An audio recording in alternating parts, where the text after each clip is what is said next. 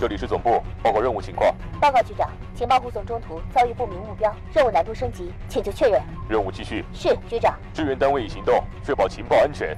收到。元气少女已前往指定位置，预计五秒内完成准备工作。动力系统检测完毕，液压正常，战斗准备就绪。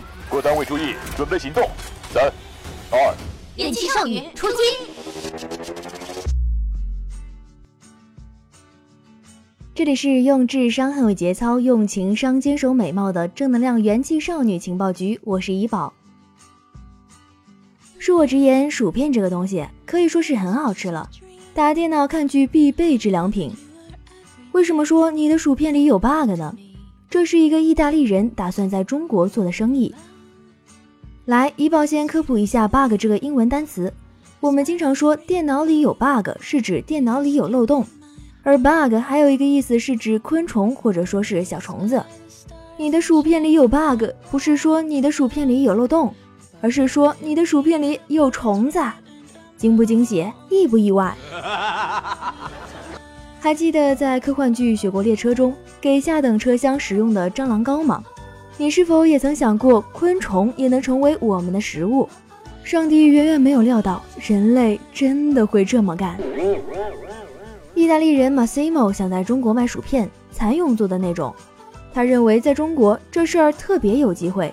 在不久前的上海食品孵化器创业项目路演日上，Massimo 展示了这款名为 Bella Pupa（ 中文名蚕宝宝）的蚕蛹薯片。外观看起来跟市面上销售的薯片很像，有德克萨斯烧烤酱、海盐醋等五种口味。烧烤味儿，嘎嘣脆的薯片，哎，你想吃吗？有网友在前方发来报道，虽然说是薯片的形态，但较深的颜色以及略有饱腹感的口感，给人的印象是更接近于调味锅巴。多吃几片这种薯片后，像是吃了一小口米饭。但如果不是事先知道，光从这薯片的外观口感来说，你不会觉察出有蚕蛹的存在。联合国曾经发过一份报告称。这个世界上至少有二十亿人在食用昆虫，不是因为饥荒，而是因为它们好吃，而且是极佳的蛋白质来源。外国人补充蛋白质的热情真是让人觉得匪夷所思呢。他们非常坦然地向昆虫发出了邀约：“嗨，昆虫，我们把你做成食物怎么样？”Massimo 说，他想将可食用昆虫作为一种新食品原料，让市场上多一个肉类之外的蛋白质选择。而且他想在中国尝试这个事儿，他不是唯一一个尝试者。全球近几年已经兴起了一个新的创业趋势——昆虫蛋白。这是一种用昆虫，准确来说是像蟋蟀、蚕蛹等可食用的昆虫蛋白代替肉类，作为蛋白质新的摄入源的尝试。在美国，包括 EXO、Abundance Food 等一批创业公司都在做蟋蟀面粉的能量棒。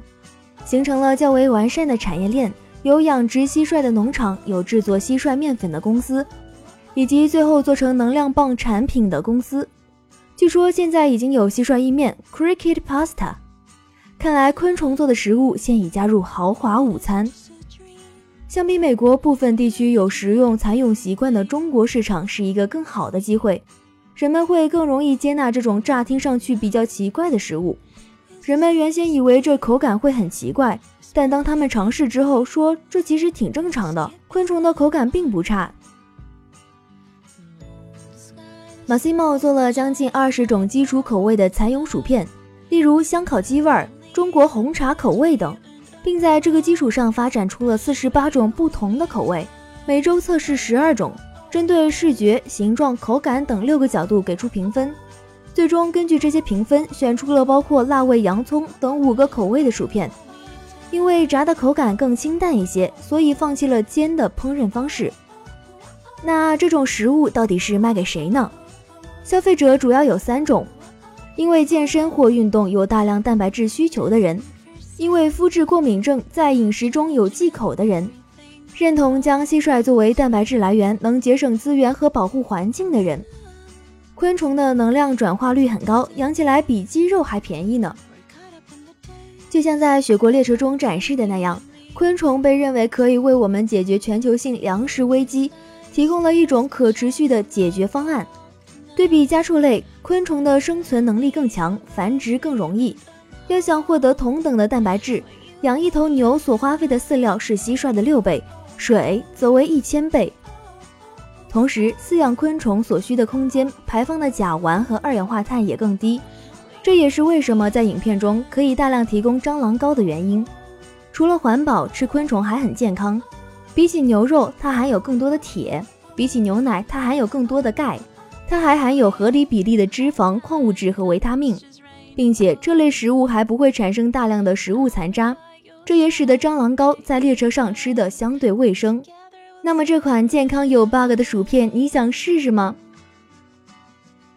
好了，本期的元气少女情报局就到这里结束了，我是怡宝，我们下期再见。